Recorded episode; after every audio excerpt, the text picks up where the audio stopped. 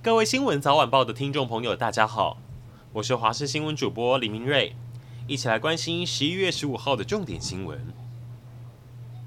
现在离大选剩五十九天，我们知道三大总统参选人分开看，赖清德民调一路稳居第一。可现在蓝白确定要合作，联合报民调调查，柯文哲若配侯友宜，会有百分之四十一的支持度，胜过赖清德配萧美琴的百分之三十五。而侯友宜去配柯文哲，支持度也是超过绿营。虽然说其中的调查有百分之二十四民众还没表态，但也看得出选战情势会进入焦灼。其实赖清德之前被问。到对手阵营合作，他就表示过，他有下达团队必须做好一对一的准备。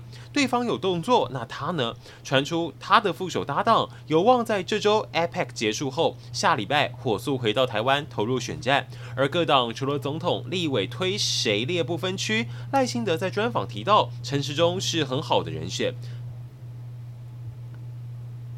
昨天晚上，新北板桥大观路三段上发生离奇事件。一位五十四岁的男子，他不满计程车司机在自己车内抽烟，但窗户开着，一直吐二手烟出来，念了他几句，就被对方下车打倒在地。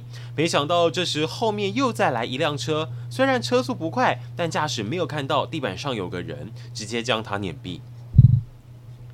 网红雷拉夫妇九妹涉嫌吸食大麻后被检警逮捕约谈，新北刑大执行了第二波的收网行动。在台北仁爱圆环豪宅逮捕台虎精酿的吴姓创办人，在他家中搜到了毒品大麻和吸食器。全案现在朝毒品罪侦办。据了解，这位吴姓创办人原本是纺织业小开，从美国回台创业，短短三年时间就成立自己的啤酒品牌，非常深受年轻人喜爱。这回却被依持有毒品罪移送法办。总统大选连署，中选会昨天公布结果，除了郭台铭达到连署门槛，其他的被连署人都不合格。大家发现到其中一位比较特别的是来自台中的陈美菲，她送交二十五万多人的连署书，却在中选会经过清点审核后，表示当中只有两份合格。原来因为这二十五万多份，绝大多数都是他拿合格的那两份去重复影印出来的。拜习会将在美西时间十五号，也是台湾今晚半夜十二点后的凌晨登场。两人举行会谈地点选在有一百多年历史的费罗利庄园。根据我们合作记者追踪，习近平跟拜登在那儿会包括进行午餐会议、参访庄园。会谈时间长达四个小时。目前两个人都已经抵达旧金山，这一趟首要目的，拜登想改善美中之间的关系，重启军事沟通管道。不过恐怕。过程会跟习近平想的有些落差。美国有四分之一的参议员都呼吁拜登不能够在台湾议题上让步。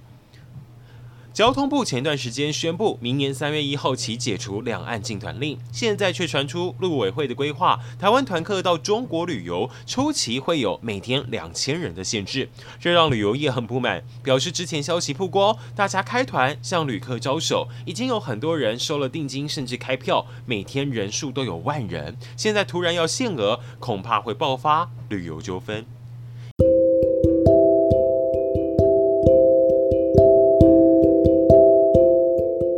以上就是这节新闻内容，非常感谢您的收听。